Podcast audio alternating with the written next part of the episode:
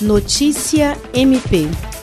O Ministério Público do Estado do Acre, por intermédio do promotor de justiça substituto da comarca de Plácido de Castro, José Lucivaneri de Lima, participou nesta quarta-feira, 19 de fevereiro, de uma reunião em parceria com o Conselho Tutelar do município de Plácido de Castro, no auditório da Câmara de Vereadores do município.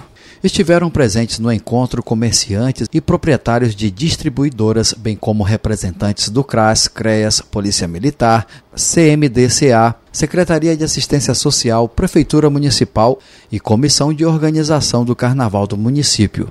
A reunião teve como objetivo discutir sobre a venda de bebida alcoólica a criança e adolescente, tendo em vista a proximidade das festividades do Carnaval. O promotor de justiça expôs as precauções, consequências e penalidades quanto à venda de bebidas a menores. Na ocasião, o promotor também falou sobre a portaria número 02/2020 de 18 de fevereiro de 2020, a qual dispõe sobre a permanência de menores nas festividades do carnaval no âmbito da comarca de Plácido de Castro, no Acre. Jean Oliveira, Agência de Notícias do Ministério Público do Estado do Acre.